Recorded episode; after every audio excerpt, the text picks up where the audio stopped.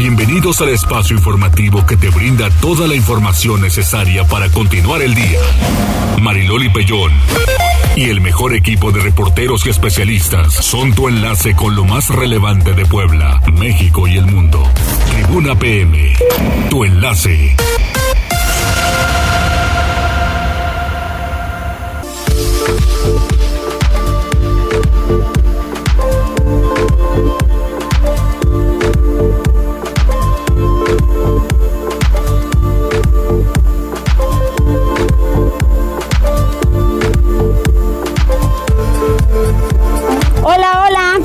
Buenas tardes, un placer saludarles, saludos en cabina, ¿cómo están? ¿Todo bien? ¿Jazz? Bien, Loli, aquí estamos. Qué bueno. Inhalamos, exhalamos. Exacto, yoga. Como la clase de ayer. Buenas tardes, Loli. ¿Cómo están? ¿Cómo están? Otro bolillito porque vaya que susto, pero para algunos, ¿eh? Yo la verdad estaba en los brazos de Morfeo y pues ni me enteré. ¿Tú? No, yo tampoco me enteré, Loli. ¿No? Hasta cuando me desperté, hay que ser honestos. Ese Morfeo es muy buen acompañante, tú, porque... yo nada más vi el teléfono cuando me desperté y digo, pues, ¿qué pasó? Sí, sí, sí, yo también dije, ¿y ahora qué onda? ¿Qué, ¿Qué pasa? ¿Qué pasa? Pero bueno, bueno, en la Ciudad de México sí hubo dos personas muertas. Una mujer que iba bajando unas escaleras, que decía la jefa de gobierno que estaban investigando, y el otro, pues, de un infarto. Entonces, ay, Dios mío. Esperemos que las cosas se mejoren. Tenemos vías telefónicas 242-1312, 2223-903810. En redes sociales, arroba noticias tribuna, arroba mariloli Y mientras tanto, pues nos vamos a las tendencias. Tribuna PM. ¿A dónde nos escuchamos también, Jazz? Mira, ya estamos eh, también a través de redes sociales en Twitter y Facebook, de la, esto en las páginas de Tribuna Vigila y Tribuna Noticias. Aquí estamos al pendiente de todos sus comentarios, Loli. Y ya pasando a las tendencias, obviamente, pues sí, iniciamos con esta que pues sorprendió a muchos eh, mexicanos y es que durante la madrugada de este jueves a la 1 y 19, si no estoy mal, de la madrugada, eh, pues sorprendió un sismo de 6.9, eh, magnitud 6.9, esto igual con epicentro en este mismo sitio eh, Coalcomán en Michoacán. Es considerado la réplica más fuerte hasta ahora y pues sí, obviamente sonaron las eh, la alerta sísmica en Ciudad de México. Eh, fue percibido por algunos eh, o por la mayoría de las personas en, en, este en este sitio. Hay videos a través de redes sociales y pues sí estuvo fuerte, Loli con algunos, eh, con esos videos que circulan a través de, redes sociales, hay uno del Monumento a la Revolución, pues sí, la verdad sí estuvo eh, fuerte. Ante esta situación, pues evidentemente eh, las autoridades, el presidente Andrés Manuel López Obrador emitió, bueno, salió, publicó un video a través de redes sociales en la madrugada eh, donde eh, se confirmó la muerte de dos personas tras este eh, sismo. Una de ellas fue una señora que se cayó a la hora de evacuar un edificio, se pegó en, la cabeza. Y también autoridades en los estados donde se percibió este movimiento pues no reportan mayores afectaciones ni a sus inmuebles ni a instituciones educativas obviamente esto incluyendo Puebla Loli y también hablando de sismos, hay que recordar que el pasado 19 de septiembre de este sismo igual eh, que fue... Eh, bastante fuerte, pues se confirmó eh, la muerte de un bebé de cinco meses. También está complicado el, el tema, digo, las víctimas de esta situación. Y también cambiando completamente de tema, y me parece una noticia esperanzadora y es que la Organización Mundial de la Salud eh, afirmó que el mundo está cada vez en mejor posición para poner fin a la pandemia de COVID-19 y es que hace un análisis porque ya la gran parte de la población en todo el mundo pues se encuentra vacunado eh, vacunada, perdón, y esta eh, hace que pues tenga más defensas hasta esta ante esta enfermedad, pero hay que recordar que pues siguen apareciendo variantes que tendrá este virus. Y pues obviamente el aunque el fin de la pandemia esté cerca porque hay que recordar que Joe Biden también dijo que ya se acabó en Estados Unidos pues hay que seguir cuidándonos. Hay que seguirnos cuidando, exactamente, así es. Esa es la, mejor barrera, Hay que, es la mejor barrera y lo hemos visto. El cubreboca sí ayuda muchísimo, muchísimo. Entonces, no hay de otra. De verdad es que hay que seguirle, hay que seguirle. Así es, y lo de una corrección de este bebé que te había dicho de cinco meses que falleció, es la tercera víctima, pero del sismo de hoy. No del 19 de septiembre, es la de hoy. La de hoy, del sismo de, hoy. Eh, así es, fue un bebé, eh, falleció en Colima, tenía cinco meses de edad. ¿Sabes causa? Así es, eh, dice que el menor de edad murió tras una explosión de gas en su casa por, oh, por la situación del sismo. Pero sí fue en Colima. Muy bien, muchas gracias. De nada, está, estaba pesadito con este tema. Sí. Gracias, Jazz. De nada. Nos vamos con la información. Pili Bravo, el temblor de la madrugada no dejó daños en el Estado, ni en escuelas, ni tampoco edificios públicos. Adelante, Pili. Gracias. El sismo ocurrido en la madrugada de hoy, por fortuna en Puebla, no se sintió o la mayor parte de la población no se dio cuenta porque dormía. Sin embargo, el personal de protección civil del Estado realizó una revisión rigurosa. El gobernador del Estado, Miguel Barbosa, aseguró que no hubo daños ni tuvo reporte de escuelas, puentes o inmuebles, dijo el Ejecutivo con estas palabras. Su intensidad fue de 6.9, es un, sismo sí, sí fuerte, y los reflejos en Puebla se dejaron sentir de manera leve, pero se sintieron y no tenemos reportado ningún daño hasta este momento. Están funcionando las escuelas, están funcionando todas las unidades médicas, hospitales, eh, centros de salud ampliados, centros de salud, unidades médicas, estamos funcionando todos y ya la está en proceso la contratación que será licitación de la alerta sísmica para todo el sur del estado, que es donde pueden sentirse este tipo de eventos de la naturaleza. Bueno, pues con este ofrecimiento de colocar ya pues las alertas sísmicas en los municipios que iría desde Ciudad Cerdán hasta toda la región sur de la región mixteca, que es la zona sísmica por, eh, sísmica por excelencia, entonces se contará este mismo año con este tipo de alertas que en principio se tenían programadas para el año que viene. Sin embargo, dada la situación bueno, pues serán colocadas. Lo importante es que en la revisión inicial no hay ningún daño por estos dos temblores, uno ocurrido el día 19 y otro esta madrugada. El reporte. Muchas gracias, Pili. Nos vamos con Gisela porque el ayuntamiento va a adquirir un centenar de alertamientos sísmicos, dice Protección Civil Municipal. Adelante, Gisela. Así es, Mariloli, te saludo con gusto, igual que a nuestros amigos del auditorio. Y debido a que Puebla es una zona sísmica, el director de Protección Civil del municipio, Gilberto González Labastida, dio a conocer que la ciudad cuenta con 83 alertamientos. Sin embargo, adquirirán 100 más y algunos postes inteligentes, esto para abonar a las acciones de prevención.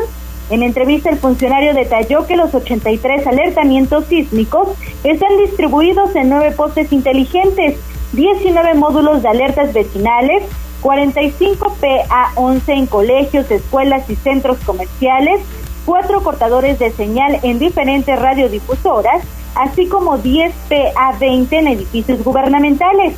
Además, adelantó que para abonar a la respuesta inmediata, cuentan con un programa para adquirir 100 alertamientos más y otros postes inteligentes que se instalarán de manera estratégica para tranquilidad de las y los poblanos. Así lo decía. Tenemos en este momento 83 alertamientos sísmicos ya distribuidos y en cuestión de la respuesta, sí, efectivamente tenemos eh, un, un programa para 100 alertamientos más y además la adquisición de los postes del próximo año. Es importante mencionar, Mariloli, que el 11 de agosto el alcalde Eduardo Rivera Pérez informó que compraron tres postes inteligentes que miden los niveles de agua de ríos, vasos reguladores y barrancas, el estado del tiempo y también emiten un alertamiento en caso de un sismo. De ahí que se instalaron en fraccionamientos de bosques de Atoyac, el vaso regulador Santuario y también Álamos y Hermosa además de siete módulos de alertamiento vecinal que también emiten de forma automática el sonido sísmico con antelación de 40 hasta 60 segundos. por lo que se instalaron en juntas auxiliares de San Pablo Xochimilhuacán, Romero Vargas y San Baltasar Campeche, así como en los mercados Hidalgo, Zapata e Independencia y en la central de Abasto. Estos equipos mencionó se sumaron a los seis postes inteligentes instalados en Providencia, Patriotismo, Canoa, La Hacienda, Puente de México y Vaso Regulador Puente Negro. El reporte. Muchísimas gracias, Gise. Vamos con David Becerra porque padres de familia están denunciando. Esto es uno de los temas que me enfadan, me molestan, me alteran demasiado. Abuso sexual contra una menor en el Jardín de Niños Octavio Paz de la colonia Granjas del Sur, David. Loli, pues sí, como lo comenta, muy buena tarde primero que nada lamentable noticia y es que padres de familia se manifestaron la mañana de hoy jueves afuera del Jardín de Niños Octavio Paz, esto en la colonia Granjas del Sur, para pedir justicia con relación al caso de un intendente, un intendente de dicha institución que presuntamente habría violado a una niña de tan solo tres años de edad. Según refieren testigos, la tarde del jueves 1 de septiembre, los padres recogieron a la menor como todos los días, sin embargo, notaron un comportamiento extraño en ella. Los padres de la infante la interrogaron sin obtener una respuesta sin embargo, conforme transcurrió el día, la afectada le reveló detalles a su hermano, quien sin pensarlo le dijo a sus padres. Ellos tomaron cartas en el asunto rápidamente y la llevaron a una revisión médica confirmando que había sido violentada, pues habrían encontrado restos de sangre en su pañal, entre otros indicios. Eh, los tutores de inmediato se dirigieron a las instalaciones de la Fiscalía General del Estado a levantar la denuncia correspondiente. Ahora los padres de familia claman por transparencias en el caso, pues desde que este hecho ocurrió, el intendente dejó de, asistir a la escuela y en palabras de la directora se encuentra en incapacidad y es debido a esto que se presenta la inconformidad y angustia sobre todo de los padres de familia que piden que el responsable esté tras las rejas. Loli, esa es la lamentable noticia que tenemos el día de hoy. Ay, qué pena. Gracias, David. Loli, te saludo con mucho gusto. Igualmente, vamos con Pili otra vez porque el ayuntamiento, si el ayuntamiento se incorpora a cambiar el uso de la 46 Poniente, sería para otras actividades. Adelante, Pili, ¿qué va a pasar? Pues mira, eh, yo sabes que el gobernador ha venido hablando pues de la posibilidad de expropiar pues una parte de la cuchilla que, que ha funcionado como mercado, pero que en realidad se ha convertido en un foco de delincuencia. Y por otro lado, el lado de la 46 Poniente, en donde, bueno, desde hace más de un mes pues se han tenido operativos en donde, bueno, pues no terminan porque siguen encontrando irregularidades por el robo de refacciones y pues de unidades que no justifican pues el comercio legal de este tipo de mercancía.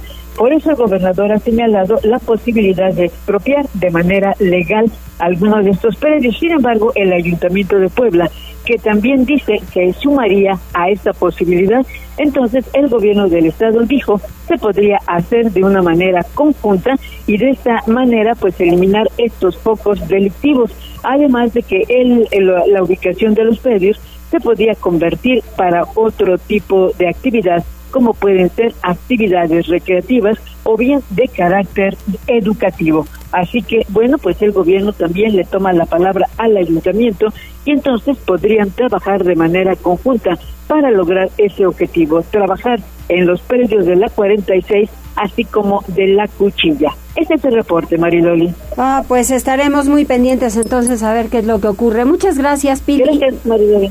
Regresamos con Gisela porque avala el presidente municipal la expropiación de la cuchilla y la zona de la 46 Poniente, que es algo que ya nos comentaba Pili, pero nos tienes un poquito de más datos, o sea, cómo estarían eh, cambiando el uso de suelo, como por qué. Mariloli, pues el alcalde Eduardo Rivera Pérez mencionó sobre esta decisión de expropiar la cuchilla y la zona de la 46 del gobernador Miguel Barbosa Huerta, pues instruyó a la gerencia también de gobierno y la sindicatura precisamente para elaborar un proyecto de medidas adicionales. El edil puntualizó que la decisión de expropiación es acertada e importante porque son zonas deprimidas en donde las actividades son lamentablemente ilícitas. De ahí que reveló, ya comentó el tema con el mandatario y cuenta con la colaboración también del gobierno de la ciudad. Señaló que conocen lo que sucede en estos lugares y por ello ya realizan diversos operativos de manera constante y ahora se sumarán a las acciones del gobierno del estado para cortar de tajo ilícitos como robo de autopartes y también narcomenudeo. Señaló que aunque aún no cuentan con un proyecto para estas zonas, coincide en que se debe abatir el clima de inseguridad que prevalece al interior con decisiones como las que tomará el gobernador. Así lo decía.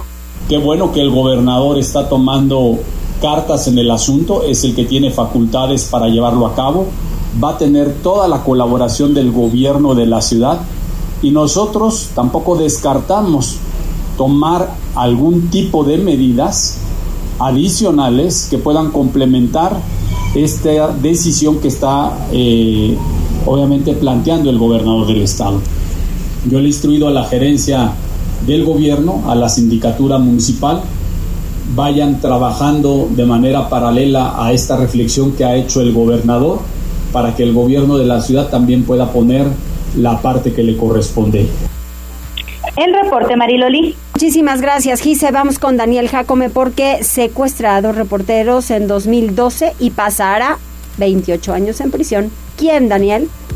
A través del desahogo de diversos actos de investigación, la Fiscalía General del Estado de Puebla acreditó la responsabilidad de José Donaciano en el delito de secuestro express agravado ilícito por el que fue sentenciado a 28 años de prisión. El 20 de octubre del 2012, el sentenciado, quien se desempeñaba como policía estatal, interceptó a dos reporteros sobre la 16 de septiembre a la altura del Boulevard Las Torres para privarlos de la libertad. Los afectados fueron subidos a la batea de una patrulla para ser despojados de sus celulares y dinero en efectivo. Horas más tarde, los bajaron en inmediaciones de la vía con el cúmulo de pruebas aportadas por la institución de Procuración de Justicia, la autoridad judicial dictó sentencia de 28 años, un mes y 15 días de prisión contra José Donaciano, quien además deberá pagar una multa y la reparación del daño moral y material a cada uno de los agraviados. Muchísimas gracias, gracias Daniel. Pues ahí está el tema 14 horas con 17 minutos. ¿Ya se registraron, Jazz? Ya tenemos bastantes comentarios. La terminación 2712 dice: Buenas tardes, Mariloli. Que pasen un buen jueves. Saludos a todos. Si hay rifa, me incluyen, por favor. Gracias. Hablando de rifas, también dice Pedro Está muy bueno el asunto para mañana. Regálame boletos para el fútbol. Y es que, por si no saben, tenemos una dinámica en Tribuna Deportes ¿Sí? para regalar pases dobles para el Puebla Pumas. Mañana en este espacio tendremos también boletitos. Nada más van 697 inscritos, Loli. Fíjate, muy bien. Ahí está el, eh, la participación. Si quieren entrar, entren a Twitter, ahí están las indicaciones. También tenemos saludos de Roberto Núñez. Hola Mariloli, bonita tarde, saludos. Rodrigo Martínez, buenas tardes, ya llegando a escuchar las noticias como todos los días. Gracias Rodrigo. A mí me agarró el temblor preparándome para dormir. Veo que se está moviendo la puerta y me levanté a la zona de seguridad. Estuvo bueno. ¿En serio? ¿A esa hora dormir? ¿A dónde se fue de jarra? ¿Qué se me hace que fue al concierto de la Ciudad de México? De Dualipa. que fueron muchos poblanos, ¿eh? Ya estoy viendo en redes sociales, wow. La señora Magdalena Ortiz, buenas tardes, señorita Mariloli. Qué susto con el qué susto el de anoche. Sí. Tuvimos que comer pan dulce porque no podíamos dormir. Ah.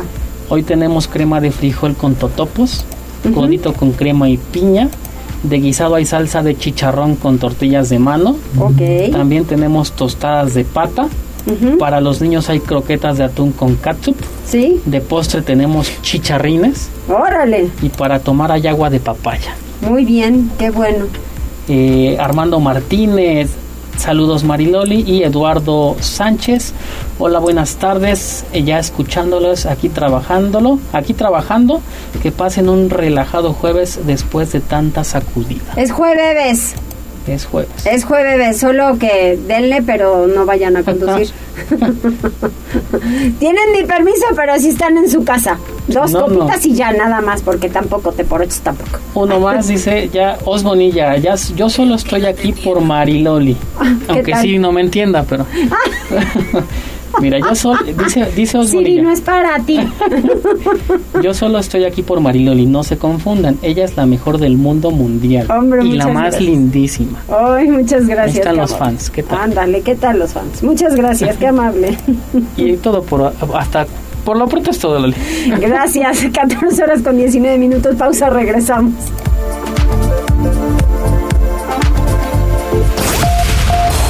Enlázate con nosotros arroba noticias tribuna en Twitter y tribuna noticias en Facebook. Ya volvemos con Tribuna PM. Noticias, tendencias y más. Estamos de regreso. Tribuna PM, tu enlace. 14 horas con 23 minutos con buena música y además tenemos la visita del presidente municipal Gerson Calixto Datoli Edil de Cuetzalan. Viene la Feria del Café, siempre hay que amanecer con un buen café. ¿Cómo está, presidente? Bien, bien, Marilori. Agradecerte el espacio que me das para poder platicar de la feria de, nuestro pueblo de allá, Cuetzalan del Progreso. Eh, el primer pueblo mágico en el estado de Puebla. ¿Cierto? Sí, de los primeros a nivel nacional y el año pasado en diciembre que recibe el reconocimiento como una de las villas turísticas más bonitas en el mundo. Eh, este reconocimiento lo da la Organización Mundial de Turismo. ¿Cuándo es la feria? Empezamos el 30 de septiembre al 9 de octubre. 30 de septiembre al 9, de, octubre. Sí, ahí nosotros hemos buscado siempre eh, rescatar los valores culturales de, de Cuetzalan. pues cuenta con una población del 70, más 70% de población indígena. Sí. Sí, y lo que nosotros estamos buscando es una conservar, preservar y fomentar toda la, cultura de Cuetzalan. El 30 de septiembre arrancamos con la elección y coronación de la reina del café. El café ha sido eh, un elemento importante en la economía de, los productores de Cuetzalan desde, hace muchísimos años. Sí. sí. Y con ello pues este, arrancamos nuestra nuestra feria, el 4 de octubre, que es la elección de la reina del Huipil, en la cual participan señoritas de las ocho juntas auxiliares de Cuetzalan, sí. sí, y dos de comunidades que pertenecen a la cabecera, a la cabecera municipal. Es, es un evento cultural, sí, importantísimo en lo que por años, sí, por años, eh, mucho turismo ha ido a Cuetzalan precisamente a ver este esta elección a ver todos los grupos de danzantes que acompañan al santo patrón que es San Francisco de Asís, sí, que nosotros también pues hemos dado la importancia a, estos grupos de danzas, de danzas que le dan colorido, sonido y, mucha efervescencia a la fiesta patronal de Cuetzalan. Si le preguntara, ¿por qué se enamoró de Cuetzalan? ¿Por qué así? Primero, en mi caso. En mi caso, porque nací ahí. Ok. Sí, sí, sí. Eh, le he dicho a, la gente de Cuechar, digo, debemos de ser agradecidos por la bendición que nos dio Dios de nacer en este, en este hermoso pueblo. ¿sí? En este hermoso pueblo que, en la cual, pues, eh, es único, puedo decirle, por sus riquezas naturales, cascadas, ríos, hay mucho atractivo. Por supuesto, mucho. Es difícil mantener un eh, municipio tan importante, pero sobre todo ya con denominación de pueblo mágico. Por supuesto. Yo considero que sí ha sido difícil, pero también debo de reconocer la participación de la ciudadanía. O sea, sí participan, sí, es una comunidad participativa que respete su lugar. Por supuesto, ¿no? Hemos entendido que el lugar donde vivimos, sí, lo debemos de cuidar. Pues sí. Sí, hemos entendido que lo debemos de cuidar. ¿Por qué? Porque primero que nada es el lugar donde vivimos. Sí. Y este lugar donde vivimos, pues es un lugar muy bonito en el cual lo podemos ofrecer al turismo, sí. pero siempre respetando. Entonces por eso también ha sido uno de los elementos por lo cual Cuetzalan pues ha recibido este tipo de denominaciones. Sí, por ejemplo en las, eh, en las rutas rurales, sí, que hacen ahorita los guías de turista y operadores turísticos, sí, ellos saben perfectamente que quien nos visita, lo primero que debe hacer es respetar respetar la naturaleza. Claro. ¿sí? Entonces hemos venido aprendiendo, sí, hemos venido aprendiendo a, cuidar el lugar donde vivimos y por ende también pues la gente el turismo después de la pandemia ha regresado a nuestro municipio ¿Cuántos afortunadamente. tienen? Afortunadamente aquí lo que Cuetzalan a tener como 200. o sea, sí hay lugar para poder ir a la feria y todo, registrarnos. Como, 200 espacios. De estos 200 espacios tenemos como dos eh, habitaciones como para 2.200 ah, muy bien. Entonces, del 30 al... 9 de octubre. Al 9 de octubre. Al 9 de octubre. Toca ahí la fiesta del famosísimo cordonazo de San Francisco, que es el 4 de octubre, ¿no? Que dice que hace muchos años se terminaban ahí las lluvias, ¿verdad? Y cosa que ya no es real. Ah, no, ahí es cuando es cuando más llueve. Exacto. Es cuando más llueve, pero sí le hemos dicho, es una bendición que llueva. Así, no, bueno, desde luego, para el campo es importantísimo. Pues, presidente, bienvenido, muchas, gracias, seguimos en comunicación. Claro que sí. Y pues a tomar café, a ponerse huipil y a festejar en Cuetzal. Los esperamos a todos, a ti te esperamos, Marilón, que puedas, puedas acompañarnos allá en Cuetzalan, de verdad, a todos quienes nos escuchan y nos ven, de verdad no se van a arrepentir, porque Cuetzalan es un lugar único, ¿sí? y todos allá en Cuetzalan, tanto la autoridad como prestador de servicio, como ciudadanos, sí entendemos que, que a todo quien nos visita siempre será bien recibido. Gracias. Con esa oferta, pues cómo no ir allá a Cuetzalán. Gracias, Muchas gracias. A la orden, eh. Gracias por el bienvenido. espacio. Al gracias, eh. 14 horas con 28 minutos. ¿Cómo estará la vialidad aquí en Puebla? Reporte Vial. Contigo y con rumbo información de la Secretaría de Seguridad Ciudadana, compartimos el reporte vial de este 22 de septiembre con corte a las 2 y media de la tarde. Encontraron tránsito fluido en el Boulevard Puebla entre la avenida Xonacatepec y el Boulevard México, así como en la avenida San Ignacio desde la calle Gido hasta el Boulevard 22 Sur y en la calle Puebla desde la calle Tamaulipas hasta la 57 Poniente. De igual forma, se registra ligera carga vial en la avenida San Francisco del Boulevard 14 Sur hasta la calle Río Papagayo, así como en la avenida Vicente Guerrero desde la calle Ignacio Allende a la avenida San Baltasar y en la 23 Sur entre la 41 y la 23 Poniente. Por otra parte, es importante mencionarles que debido a la realización del Gran Paseo de Puebla, esta noche se realizan cierres a la circulación en la avenida Juan de Palas Fox y Mendoza y la avenida Reforma entre el Boulevard 5 de Mayo y la 11 Sur. Amigos del auditorio, hasta aquí el reporte vial. No olviden mantenerse informados a través de nuestras redes sociales en Facebook, Twitter e Instagram. Y recuerda, al conducir utiliza siempre el cinturón de seguridad y cede el paso al peatón. Puebla, contigo y con rumbo. Gobierno Municipal. Continuamos en Tribuna PM y me da muchísimo gusto recibir vía telefónica a Nora Merino Escamilla. ¿Cómo estás, diputada? Mi querida Mariloli, muy contenta de estar ahorita platicando contigo en este jueves. ¿Cómo están ustedes? Bien, muy bien, gracias. Después de este movimiento telúrico en la madrugada, pues ya vamos agarrando la normalidad.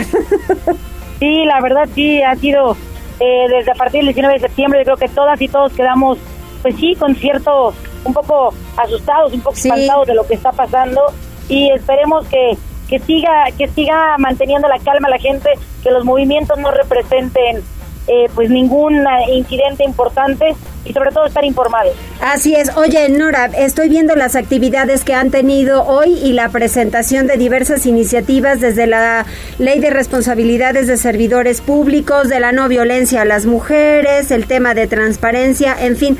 ¿Qué resaltas hoy en el Congreso? Cuéntame. Pues mira, hoy ha habido varios temas importantes en el Congreso, eh, pero creo que si tuviera que resaltar uno, es la entrada de la iniciativa que presenta el Ejecutivo que es la reforma eh, judicial del Estado de Puebla. Es una reforma muy completa, eh, es una reforma constitucional donde se modifican más de ocho artículos y creo que le dará una nueva cara al Poder Judicial y mucha mayor accesibilidad a los ciudadanos a la, al acceso a la justicia.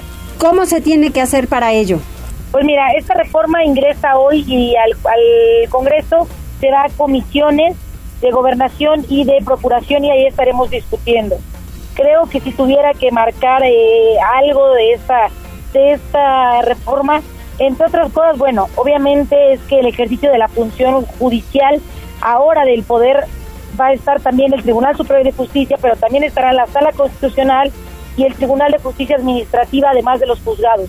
Y creo que el papel ahora que jugará el Tribunal de Justicia Administrativa será fundamental para poder revisar, analizar el comportamiento, el trabajo y los resultados que dan todos y cada uno de quienes imparten justicia en el Estado. Insisto, es un acto de justicia, es un acto de poner y darle las herramientas a todos para poder acceder a la misma, pero también una limpieza profunda al Poder Judicial para evitar cualquier acto que pudiera haber que no esté Oye, y precisamente de justicia, de justicia es importantísimo que siempre se hable en todos los ámbitos. Exactamente, tiene que haber en todos los ámbitos, por eso es que esta reforma es tan importante, porque actualiza Puebla en diferentes sentidos, en algunas cosas que estábamos rezagados, nos pone nuevamente a la vanguardia, eh, habla ya de salas colegiadas especializadas, de un sistema de control constitucional local, que esto es una creación de la sala constitucional que estará adscrito al Poder Judicial y que dará certeza a quienes se, acercan para buscar justicia en caso de que no estén teniendo la atención, por así decirlo, adecuada, se pueda se puedan inconformar. Y creo que eh, lo más importante de esta reforma es que es profunda, busca dar certeza de que la justicia va a ser impartida de forma inmediata, de forma equitativa para todos y además de la modernización del propio Poder Judicial. Tienes toda la razón. ¿Qué otro tema hay importante ahí que presentaron? Bueno, eh, también el día de hoy, además de estas iniciativas importantes del Ejecutivo, que esa es la más importante, también se presentaron algunas reformas a la ley del notariado. Además de ello, también hubo presentación en materia de, de temas eh, de mujeres. Se presentó una iniciativa que, que, que va a trabajar, que va a tendría que salir de la mano de una que ya había presentado yo, lo que presenté fue el tema de los ataques con ácido, que si bien hay que tener, esta es una iniciativa importantísima, la presenté hace algunas semanas, y hoy la diputada Aurora Sierra presenta algo en el mismo sentido, y tendrán que salir de la mano para poder eh, evitar, y en caso que sucedan, castigar de manera importante y de manera eh, justa a cualquier persona. Eh, Sí, eso, eso es un tema desde luego importante y ojalá se logren, eh, Nora, porque tanto la justicia como lo que tú has propuesto y que ahora eh, Aurora también lo hace, pues siempre hay que sumar. Exacto, siempre hay que sumar y vamos a trabajar de la mano de la, de la propuesta de la diputada Aurora, la que ya había propuesto yo. Y también hoy propuse otra iniciativa, pero esto es a la ley de vialidad del Estado, porque ¿quién de nosotros, Mariloli, el auditorio, no ha visto que va una moto, por ejemplo, con dos o tres niños arriba, por Dios. sin casco, que bueno, te, te, te, ponen hasta nervioso. ¿Quién de nosotros no ha visto que va una camioneta de batea con seis, siete, ocho personas atrás? Sí. Cuando no es para eso este tipo de automóviles. Por eso propuse la reforma a la ley de vialidad para que se prohíba que cualquier vehículo automoto, que cualquier vehículo motorizado se utilice para transportar eh, cuando no está adecuado, no puesto, no es esta su no es su, su, finalidad eh, y, y, la más importante, su finalidad para la que fue creado. Entonces, si no tienen aditamentos necesarios para que los pasajeros sean transportados de manera segura, no se podrán utilizar estos, estos eh, vehículos, como las motos que fueron creadas para dos personas máximo, o como las camionetas que son de carga. Cuando hablamos de carga, no hablamos de carga de llevar a la familia en la batea, porque ha habido accidentes que han costado vidas. Exactamente. Sí, sí, por Dios, claro que sí, así es. Pues Nora, estaremos muy pendientes y de todos y todo, bueno, obvio, todos los temas que se tratan en el Congreso, pero todo aquello que se vaya eh, aprobando y que sea en beneficio de la gente, a mí me parece que sí es muy importante y que, bueno, se le dé aval inmediatamente. Muchísimas gracias. De nada, mi querida Mariloli, te estaré contando cómo van caminando los temas hasta la, para la siguiente semana. Que pasen un extraordinario fin y bueno, a tener las precauciones, a estar informados de las redes sociales oficiales en caso de que suceda que nuevamente esperemos que ya no pase, pero si sucediera, estar informados y sobre todo mantener la calma. Exacto. Oye, te preguntan algo, te preguntan algo. Mira, es la señora Magdalena Ortiz, ¿se me puede repetir su número? Le he quedado mal, es para la visita de los niños. Ay, ¿todavía no va? No, Magdalena, todavía no ¿cómo va, voy pero- a creer? Ella es la que me ha quedado mal, ¿eh? Porque no me ha escrito. Muy No bien, quiero- bueno, pues se lo, se lo compartimos con muchísimo gusto, Nora. Claro, por favor. Muchas Eh, gracias. Estamos hablando y espero que pronto les cuente que ya fue Magdalena con los niños al Congreso. Eso, eso esperemos. Gracias. Un abrazo, gran fin de semana. Igualmente.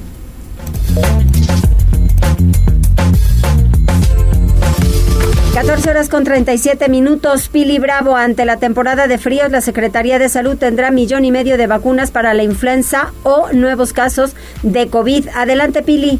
Gracias, Mariloli. Bueno, pues el secretario de Salud, ya sabes, pendiente, pues de que continúe la jornada, las jornadas de vacunación, primero para, pues ya terminar con todo el tema de COVID, pero aunque falta población, bueno, está a la espera de nuevas dotaciones, pero advierte que ahora la población, ante la llegada del invierno y este cambio de temperaturas que estamos teniendo, bueno, pues que se vaya preparando para eh, poder atender la influenza, que tú sabes ya desde hace tiempo, hace dos, tres años, pues este tipo de enfermedad llegó también para quedarse. Por eso habrán de recibir una importante dotación durante eh, pues el último bimestre del año. Eso es lo que dice el doctor José Antonio Martínez sobre la influenza, la vacuna para la influenza. Esta llega a partir de la segunda quincena del mes de, octubre. Las metas son alrededor de un millón quinientas mil vacunas y hay que recordar que es para mayores de 60 años, menores de 5 años, pero mayores de 6 meses, embarazadas y eh, personas eh, comórbidas. Manera el secretario ya están previendo y advirtiendo pues de que la población se cuide para evitar la posibilidad de influenza y sobre todo de evitar una sexta ola de COVID que como tú dices ya ya estamos hasta el gorro pues de tener esta enfermedad. Es que sí, Pili, ya, ya no, ya no más y ya no enfermar, ¿no? Que eso no, ya, ya, ya, no. No, ya, cada vez, cada vez son menor el número, pues, de contagiados, ¿no? La población activa está sobre 300 y bueno, el número de afectados anda ya sobre 50, 48 como el día de hoy de contagios nuevos que comparado con los 800 o los más números que teníamos hace meses, pues realmente ya está de salida. Exactamente. Muchísimas gracias, Pili. A ti, Mariloli. Bueno. Nos vamos ahora con Liliana Tecpanecatl, porque el Ayuntamiento de San Andrés Cholula invertirá hasta 2 millones de pesos para nuevo Atlas de riesgo. Qué bueno, Liliana, que se invierte en esto. Efectivamente, Mariloli, el Ayuntamiento de San Andrés Cholula ha comenzado a trabajar en la actualización del Atlas de riesgo del municipio, informó Edmundo Plateo y Persino, alcalde del Pueblo Mágico. Él agregó que se invertirán entre millón y medio y dos millones de pesos en este proyecto. Él detalló que el último documento de este tipo trata del 2017 y mencionó que el proyecto está financiándose con recursos propios. El edil destacó la importancia de contar con el atlas de riesgo actualizado porque la seguridad de la población, aseguró, es prioritaria. Sobre los riesgos que podrían poner en peligro los habitantes, dijo que como todos los municipios cercanos a la volcán, pues el Coloso está considerada en la lista de los riesgos, así como los sismos y en un tercer término, las inundaciones, aunque señaló son eventuales y no de gravedad. Escuchamos lo que comentaba. Eh, se tiene ya la propuesta, estaba alrededor de los de un millón y medio a dos millones de pesos. Este, sabemos que eso es un documento muy importante y que, bueno, pues para un municipio como San Andrés Cholula es muy importante llevar a cabo la actualización. Pues en general creo que toda la zona eh, o la región de Cholula contamos con los mismos riesgos. Tenemos efectivamente lo que son los volcanes, pero pues también tenemos el tema de los sismos, que es algo que nos involucra a todos. Respecto de la nueva legislación que obliga a los municipios a actualizar su atlas de riesgo cada año, a pesar de que el proyecto actual ya lleva alrededor de ocho meses. El alcalde dijo que su gobierno cumplirá con la ley en la medida en que sea viable, considerando el tiempo y el presupuesto que esta tarea implica. Finalmente, el edil comentó que tras la réplica de sismo que se registró la madrugada de este jueves en Michoacán, en San Andrés hubo salto blanco y en general el evento pasó desapercibido para los habitantes, pues la mayoría se encontraban durmiendo. Es el reporte, Marilón. Muchas gracias, Liliana. Muy importante. Siempre la protección civil va a ser interesante. ¿Y qué tal que el gobierno federal quite el Fonden? No, bueno sí sabrán de temas, ¿no? Supongo.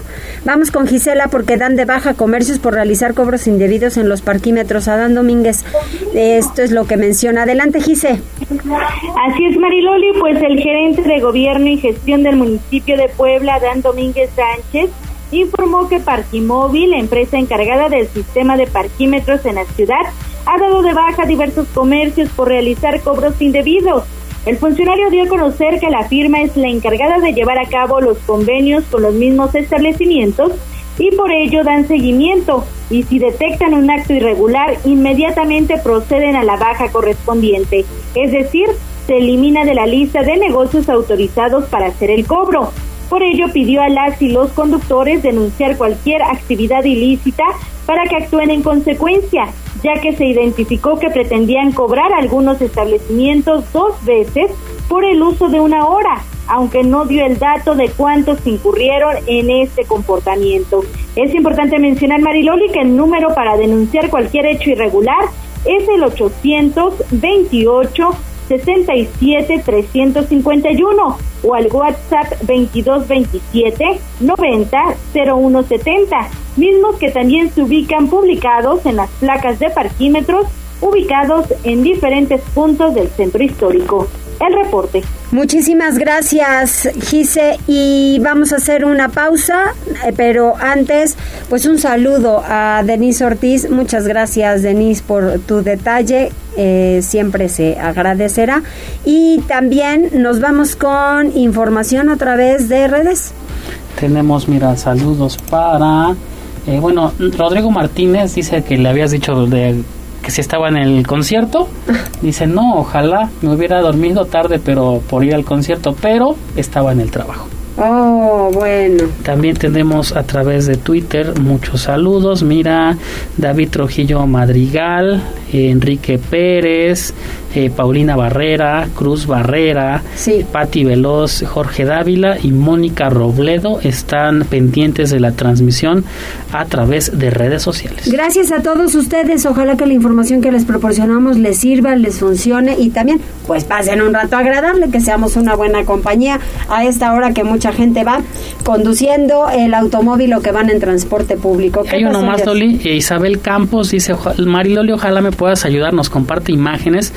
Dice, para, tu, bueno, pido tu apoyo para eh, reportar la falta de iluminación dentro del distribuidor vial Juárez Cerdán. Con mucho gusto lo reportamos y si nos comparte las imágenes. Ok, ¿la parte de abajo? La parte de abajo. La paso inmediatamente a, a la responsable de servicios públicos del ayuntamiento. Con mucho gusto se lo, se lo haremos saber que hay falta de alumbrado en esa zona y es importantísima porque de verdad entras a una boca de lobo, ¿verdad? Encima de mal hecho, ¿no?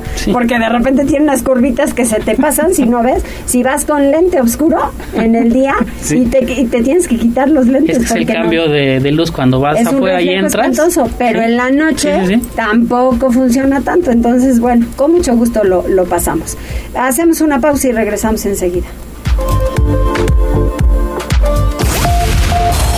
Enlázate con nosotros. Arroba Noticias Tribuna en Twitter y Tribuna Noticias en Facebook. Ya volvemos con Tribuna PM. Noticias, tendencias y más. Estamos de regreso. Tribuna PM, tu enlace. Continuamos en Tribuna PM. Gracias por acompañarnos en la línea telefónica el doctor Silvino Vergara. Doctor, ¿cómo está? ¿Qué tal? Muy buenas tardes. Aquí Oiga, doctor, hoy dudamos de todo un poco, terremotos y que si coincide, que si no coincide, que cuál es el susto, que si todos nos concentramos para el 19 y resulta que ya no es 19, ya es 22 también en la madrugada. En fin, ¿qué hay que analizar sobre ello? ¿Qué nos deja este tema? Pues yo creo que nos deja la misma experiencia de lo que vimos con lo que sucedió en el COVID, en el tema de la pandemia, ¿no? En los momentos más álgidos, sobre todo de la vacuna. Sí. Que bueno, ustedes saben mejor que un servidor que muchas personas no se vacunaron precisamente por la duda que representaba la vacuna. Sí. Y sigue existiendo esa duda y ahora está el tema de que si te vuelves a vacunar y bueno, todo ese tema tiene que ver con el pensamiento de la humanidad actual. Hoy vivimos la posmodernidad y bueno, pues en la posmodernidad, a diferencia de lo que sucedía en la famosa modernidad, que pues en la historia la modernidad fue del siglo XIX, por eso cuando hablamos y decimos esto es moderno, pues estaríamos diciendo que es del siglo XIX, porque el momento, digamos, que el, auge de la modernidad fue en el siglo XIX, cuando la ciencia se consideraba que toda la ciencia daba la respuesta para todos los problemas de la humanidad, y eso pues Pasó el tiempo, ha pasado la Primera Guerra Mundial, la crisis económica del 29, la Segunda Guerra Mundial y todos estos tiempos que han representado que para la humanidad eh, pues ha sostenido o se ha puesto a pensar si efectivamente la ciencia tiene respuesta para todo. Y ese es precisamente el cambio entre la modernidad y la posmodernidad. En la modernidad pensamos que la ciencia nos da respuesta para todo y en la posmodernidad pues lo primero que ponemos en duda es precisamente la ciencia. Así como algún día se puso en duda si Dios existe o no existe pues hoy la duda es con la ciencia. Y los ejemplos están muy claros no el tema de la vacuna pues mucha gente puso en duda el asunto este de la vacuna. Muchos incluso hasta hacían unos sueros no si recuerdas Mariloli de los sueros estos que andaban ahí haciendo no y bueno, pues el asunto es que hoy con el temblor, pues se habla de, o se ha escuchado a los científicos, a los que saben del tema, y se les preguntó que el 19 de septiembre si tembló otra vez, que cómo es posible que el mismo día tiemble tantas tantas ocasiones, ¿no? Y resulta que pues decían que había, creo que la probabilidad de uno sobre 166 mil este, probabilidades, digamos, de, de, que temblara el mismo día y que pues no tenían razón o no tenían respuesta, no tenían argumentos para, para sostener esta, esta situación que estamos platicando. Y bueno, pues en realidad esto es una muestra de lo que es la posmodernidad, el hecho de que hoy dudamos de todo y dentro de lo que dudamos es principalmente de la ciencia. Si la ciencia de veras está dando la respuesta a los problemas de la humanidad, por lo que se decía al final de la Segunda Guerra Mundial, si la ciencia se hace sin conciencia, y como se hace sin conciencia, pues muchas de las cosas que descubre la ciencia, pues no nos llevan hacia un buen camino, sino que nos están llevando pues a la descomposición del planeta, como está sucediendo hoy con los huracanes, como está sucediendo hoy con tantos problemas del, del planeta propiamente y del medio ambiente. Entonces, yo creo que este esto que sucedió con el temblor y lo que está sucediendo también con las vacunas, etcétera, pues no es algo, digamos, anormal, sino que es precisamente la imagen de lo que hoy sucede en la humanidad, Marilol. Pero ¿qué hay que hacer entonces? O sea, ¿qué camino tomar? Porque la gente verdaderamente está sacadísima, como decimos coloquialmente, sacadísima de onda. Ya no pues sabemos hacia dónde voltear o qué hacer, si dar el paso o no dar el paso. Sí, desde luego. Aquí el problema es que, así como en la premodernidad se pensaba que Dios era la respuesta para todo, la modernidad dijo que la ciencia era respuesta para todo, pues hoy precisamente el gran problema que tenemos en la humanidad es que pareciera que ni Dios ni la ni la ni, ni la ciencia son los que están dando la respuesta a la humanidad y precisamente hoy por eso tenemos tantos problemas de incertidumbre, ¿no? De incertidumbre hacia lo que hacia lo que es el futuro, ¿no? Sí. Decía un autor, un filósofo, Baruch Spinoza, que el hombre o la humanidad, digamos, siempre ve, las mujeres, los hombres siempre ven hacia el futuro o miedo o esperanza. Siempre estamos en esos dos, eh, digamos, acciones, ¿no? O miedo o esperanza. Y pues hoy, desafortunadamente, en la humanidad pareciera que tenemos más miedo que esperanza del futuro y es por todas las incertidumbres que pues hoy estamos viviendo día con día. Así es, pues eh, entonces, ¿cuál es la recomendación? Pues la recomendación es que pensemos que estamos en un tiempo de la, de la humanidad, que necesitamos buscar otras alternativas, que a lo mejor no es nada más la ciencia, sino que a lo mejor tengamos que regresar a cosas que en la, que en la premodernidad, antes de la conquista, antes de, de todo este mercantilismo que hemos vivido, pues a lo mejor había otras respuestas más evidentes que lo que ha dado la ciencia, ¿verdad? Así es. Muy bien, doctor, pues entonces pues muy hay complejo, que ir confiando muy complejo, poco a poco. Pero, pues sí, muy complejo, pero pues esa es la imagen de nuestra es la imagen de nuestra época, ¿verdad? Así es, complejo y difícil, ¿no? Hay, hay poco, poco también en qué confiar y en quién confiar. Ese es el problema. Ese, es, el, problema, de hoy, así es. Gracias, doctor. Mientras tanto, yo sí confío en usted. Bueno, muchas gracias, muchas gracias. que le vaya muy bien. Igualmente, hasta luego. Adiós. 14 horas con 54 minutos. Neto ya está listo con información deportiva. Adelante, Neto. Neto, Neto, te escuchamos. ¿Qué tal, Muy buenas tardes, buenas tardes a todo el auditorio. Vamos rápidamente con información deportiva. Vamos con los partidos amistosos, partidos correspondientes a la League Cup, donde el América ayer remontó en dos ocasiones para empatar 3-3 ante Nashville y mandó el compromiso a penales, donde el equipo mexicano sucumbió por 4 a 2. Josh Bauer puso al frente a los locales apenas en los 5 minutos y Luke Hackenson amplió la ventaja al minuto 14, pero Jurgen Damm descontó al minuto 37 y Miguel Ayun terminó empatando al minuto 50. Jack Maher convirtió al 87 pero el mozumbito Román Martínez mandó el encuentro a penales en los descuentos. Y en esta fase, Ethan Subak, Maher Hackenson y Brian Anunga convirtieron desde los 11 pasos para el equipo de la Major League Soccer. El uruguayo Federico Viñas y la Jun concretaron por las águilas, pero el español Álvaro Fidalgo y Martínez terminaron desperdiciando sus oportunidades. Así que descalabro para el conjunto americanista, aunque pues hay que reconocerlo, lo hizo con un plantel alterno y de todas formas mostró capacidad de reacción. Quien no pinta tampoco en esta serie de compromisos ante los clubes la Major Soccer son las Chivas, porque ayer con anotaciones de Yuya Cubo, Calvin Harris y Brandon Vázquez en la segunda mitad, Cincinnati terminó remontando para derrotar 3-1 al conjunto tapatío. Pavel Pérez había puesto al frente a los mexicanos con un disparo a los 19 minutos, pero Cubo niveló al 53, Harris le dio la vuelta al 69 y Vázquez aseguró la victoria de los locales al minuto 76. El encuentro fue de exhibición porque este año el torneo creado en el 2018 pues no incluirán partidos oficiales. Guadalajara perdió previamente 2-0 ante el Galaxy de Los Ángeles y sabiendo que no existía nada en juego, el entrenador de Chivas, Ricardo Cadena, pues mandó al campo a un equipo alterno porque pues estará enfocado en lo que será la última fecha del presente campeonato donde buscarán la victoria para asegurar la localidad en zona de repechaje. Vámonos a los temas de la selección mexicana porque pues parece, parece que no son malas noticias. Raúl Jiménez sí se encuentra con una lesión en el pubis, una pulvache que le estará impidiendo jugar ante Perú en esta fecha FIFA, misma que ha arrastrado por un par de semanas y que le ha hecho perderse algunos encuentros del conjunto del Wolverhampton. Ante esta situación, al atacante nacional se le realizó una resonancia magnética durante la concentración con la selección mexicana para evaluar la gravedad de la misma y pues todo, todo parece indicar que sí eh, podría recuperarse de aquí a dos meses que esté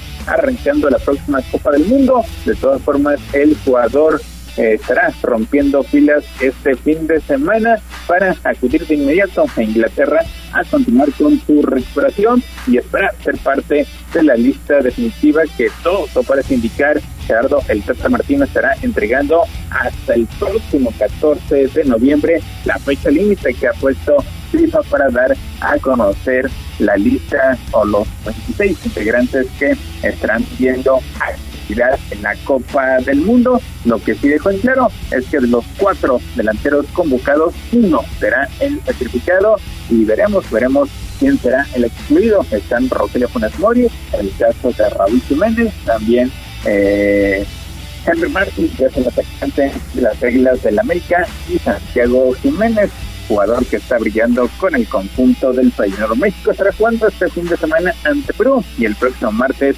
ante Colombia. Mariloli, hasta aquí la más relevante en materia deportiva. Muchísimas gracias, Neto. Mañana ya nos preparamos para el Puebla contra Pumas. Sí, Puebla Pumas que será a las 9 de la noche con 5 minutos. Puebla con una victoria amarra matemáticamente su Así es. Muchas gracias. Oigan, y échenle una miradita al Twitter de Roger Federer. Qué cosa tan espectacular cuatro muchachos bien parecidos, de smoking y todo. Nadal, Djokovic, Murray y Roger Federer. Aquí ya me hacen caritas, aquí ya me hacen caritas. Avi, chécate, porque está de guau. Ay, a mí Roger Federer se me hace guapísimo guapísimo. No, usted no, muchacho, pero a mí sí. Nos vamos, que les vaya muy bien. ¿Hay algo más, por cierto? Está reportando un choque entre particulares, esto en la recta Cholula, a la altura de Esteban de Antuñano, con sentido a Puebla. Bueno, pues tómelo en consideración porque ese tipo de accidentes son los que fastidian la vialidad. Así es. Muy bien, bueno, pues ya nos vamos hasta mañana.